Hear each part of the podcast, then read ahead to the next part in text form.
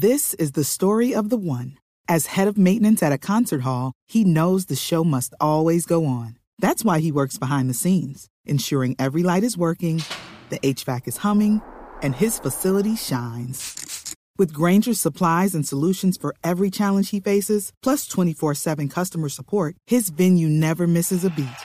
Call quickgranger.com or just stop by. Granger, for the ones who get it done. Blog Deportivo en Blue. Dos de la tarde, 36 minutos. Y después no digas que no te avisamos. Oh, desde el viernes estábamos avisando que era lo que iba a pasar, ¿cierto? Sí, que no iban a aplazar el partido, que el Independiente Medellín le mandó los puntos por eh, los positivos del Deportivo Pereira, eh, que mm, no iba el chico a eh, aceptar el aplazamiento del partido, ¿cierto? Todo eso. ¿sí? Toda la película. Toda esa película, toda película estaba más que cantada. Eh, eh, pero aquí hay dos temas. Hemos invitado a- al doctor Carlos González Puche, porque hay dos temas que, que queremos tocar. Queremos tocar primero el, el tema de la posición de los futbolistas, Los agremiados. los agremiados. Claro. ¿Qué piensan frente a lo que hemos vivido? Porque digamos que a nivel internacional ha sido un auténtico ridículo. A nivel internacional lo que hemos hecho es un auténtico ridículo. Papelón, Javier. Mire, por ejemplo, Tendencia en Sudamérica. Exactamente, mire, por- tendencia en Sudamérica después de las elecciones en, en Ecuador era. sí, mire, el diario Olé, por ejemplo, en Argentina, eh, un verdadero papelón en Colombia. Obligaron a Río Negro Águilas a presentarse a jugar, pese a tener solo siete jugadores a disposición. Hubo un brote de coronavirus en el plantel, 16 de los 29 inscritos dieron positivo, mientras que había seis lesionados, dice el diario Olé. Y encontramos uno muy particular en Tailandia. Río Negro Águilas necesitaba jugar con Boyacá Chico, con solo siete jugadores en el campo después de que la liga ordenó que debían jugar. Se llama Siam Sports, eso en Tailandia. Hasta, hasta Tailandia. ¿Y, y, y qué otras reacciones Mari ha encontrado en el recorrido por la red? Entre los, eh, los eh, periódicos importantes, Javier, estaba la CNN Internacional y no en la sección de deportes, sino en la sección... eh, Generales. La primera página, exactamente, generales, eh, avisando lo que había pasado en Colombia con el fútbol profesional después del brote de COVID que había en el cuadro de, de Águilas, eh, pero también hablando de lo curioso que era el hecho.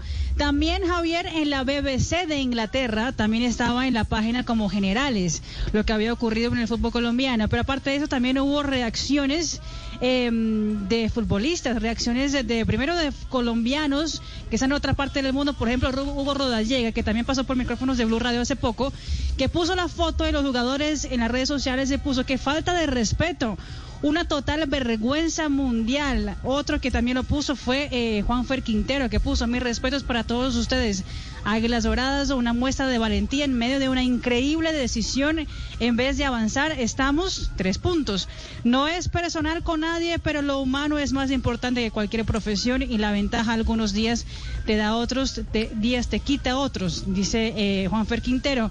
Y otro que también del fútbol colombiano, Sebastián Viera, puso, hoy quiero ponerme de pie para aplaudir los siete jugadores de Águilas Doradas que hicieron un esfuerzo extraordinario de la situación. Mejor no voy a opinar. Y uno que tiene muchos seguidores en las redes sociales, Javier Mr. Chip, puso, pero ¿qué pasa en Colombia? 7 contra 11 y a un 0-0 después de media hora. lo puso Mr. Chip. ¿Qué pasa en Colombia, doctor Puche? Bueno, Javier, muy buenas tardes. Pues pasa lo que queda en evidencia con la situación de ayer, que aquí definitivamente las reglas no son claras. Se habla de unos reglamentos que se deberían cumplir desde el año pasado, pero no se ajustaron de ninguna forma como en otras ligas. Eh, se han negociado, se han concertado esos asuntos con, con el sindicato de futbolistas y se ha llegado a acuerdos plenos para que estas situaciones tengan una, una regulación y no afecten a todo el fútbol. Es que esto ensucia todo el fútbol colombiano. Lo que ha sucedido ayer, independientemente si eh, no se alinearon los sub-20, si se tenían los sub-20 dis- eh, disponibles, estamos frente a un partido en el cual se están jugando puntos esenciales para un descenso. Y aquí definitivamente tiene que primar la racionalidad, la integridad deportiva y obviamente la situación de los de los derechos y, la- y las garantías para los futbolistas.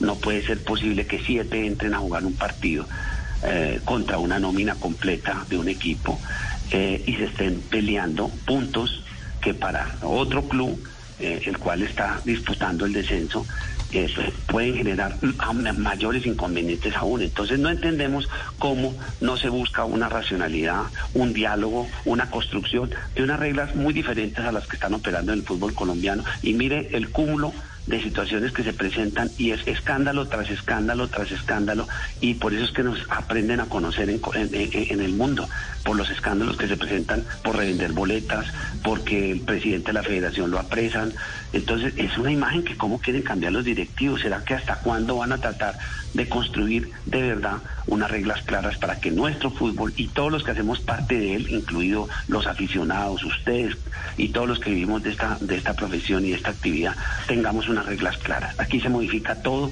cualquier cosa es susceptible de cambio, no hay certeza sobre nada. Esto no es posible que siga sucediendo en el 2021. Sí. Eh, ¿u- ¿Usted cree que fue vacío reglamentario lo que llevó a este extremo?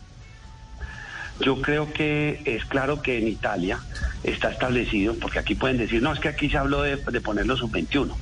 Eh, en Italia, si se presenta una situación de, de más de 15 jugadores en un plantel, inmediatamente se aplaza, pero ya está regulado el tema. ¿Por qué? Porque se afectan, se afectan a los demás, porque todos los partidos están disputando ascensos, descensos, premios y castigos, y obviamente no puede haber una competencia, no puede haber transparencia, no se puede eh, guardar el, debido, la, prudencia para que el negocio opere, para que la transparencia deportiva se dé eh, cuando se presentan estas situaciones. Es que esto pone en riesgo todo el sistema, todo el sistema eh, que debe estar equilibrado con unas reglas claras, pues no se presenta y finalmente eh, pone en riesgo a todos los que hacemos parte de esto. Es que aquí el tema no es solamente por siete jugadores que salieron a la cancha a disputar un partido, es cómo se regula el fútbol en Colombia, quiénes lo regulan y cómo es que se tiene que regular para que esto cambie. Óigame, doctor Puche, y para que esto cambie, eh, ¿será una utopía pensar que aquí lleguemos a operar como en la Serie A o en la Liga Premier,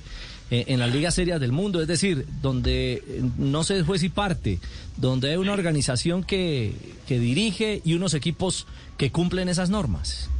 Así es, donde no todo se cambia dependiendo de las situaciones que se, que se presenten, donde operen realmente un licenciamiento de clubes, porque si usted mira y observa, eh, dentro de la licencia de clubes establece que cuáles son los equipos que debe tener cada club profesional para efectos. ¿Por qué no se hace cumplir eh, esos reglamentos? Es que esos reglamentos no están ah, haciendo cumplir para, para los elementos esenciales que son cinco, el tema de infraestructura, cuántos años se jugó, cuánto tiempo se jugó, por ejemplo, en, en, en Santa Marta, en Montería, eh, a las 3 de la tarde porque no tiene iluminación. Y si usted mira el reglamento, un equipo de primera división no puede jugar en un- una cancha donde no haya iluminación, donde no haya una planta eléctrica, donde no haya una, mm, eh, eh, unas garantías para que asistan 8 mil aficionados. O sea, todo eso está escrito. ¿Por qué en los demás países del mundo se cumplen y por qué en Colombia no se cumplen? Eh, y una última pregunta para que nos ayude a entender el por qué salió corriendo Iván Corredor. eh, va- vale el término, la combinación. Sí, claro. El apellido y, y por qué salió Diego, Diego, corriendo sí. el Diego Corredor, el hermano de Iván. Iván fue el- su hermano que jugó en Independiente Medellín. ¿Por qué salió corriendo del Deportivo Pasto? Se habla de eh, salarios atrasados, de falta de motivación para los jugadores. De una crisis eh, en- eh, que, que la han llamado algunos en Pasto la crisis de la nevera, la que abren y siempre la encuentran vacía. Así es, nosotros desde el 5 de abril presentamos la solicitud a Coldeportes de eh, justamente que adelantara la investigación. Ya desde el año anterior habíamos puesto en conocimiento situaciones al principio del año por incumplimiento de pago de las obligaciones de los trabajadores que ya no hacen parte de la plantilla del pasto, entre ellos eh, eh, Edith Ibargüen, Gerson Malagón, a los cuales todavía les deben los meses de diciembre y otros, entiendo que otros jugadores también se les adeuda. Fíjese un poquito para que usted tenga la perspectiva. El señor Casabón dice que es que nosotros queremos acabar con el pasto, pero es que mire que lo que sucedió, por ejemplo, con José Fernando Santa, Andrés Felipe Gutiérrez y Marcos Palacios, que eran los técnicos en su momento del pasto. Los, los, los desvincularon eh, por allá en el 2018. Se hace una conciliación producto de la demanda que hacen con, contra el pasto estos, eh, estos tres trabajadores y se pactó en agosto del 2019 que les iban a pagar esas obligaciones el 2 de diciembre del 2019. ¿Sabe cuándo les pagaron, Javier? ¿Cuándo? El pasado miércoles 7 de abril. A ese ritmo, Jimmy Baloyes también está pendiendo de su conciliación que hizo en diciembre del 2019, que quedó comprometido el club a pagarla en marzo del 2020, 24 millones de pesos. Entonces, cuando uno comienza a revisar eh, la situación del Deportivo Pasto, encuentra que hay anomalías, incumplimientos y la responsabilidad, señor Casabón, no es de los futbolistas, no es de los trabajadores, es de los administradores que evidentemente incumplen y planifican. Ese equipo semestralmente ahora, fíjese la cantidad de jugadores que... Sí, sí, lo copiamos, doctor Puche. Se cortó la llamada, se cortó la llamada. Bueno. Lucky Land Casino asking people what's the weirdest place you've gotten lucky? Lucky? In line at the deli, I guess? Aha, in my dentist's office. More than once, actually. Do I have to say? Yes, you do. In the car before my kids' PTA meeting. Really? Yes. Excuse me, what's the weirdest place you've gotten lucky? I never win and tell. Well, there you have it. You can get lucky anywhere playing at LuckyLandSlots.com. Play for free right now. Are you feeling lucky? No purchase necessary. Void where prohibited by law. 18 plus. Terms and conditions apply. See website for details.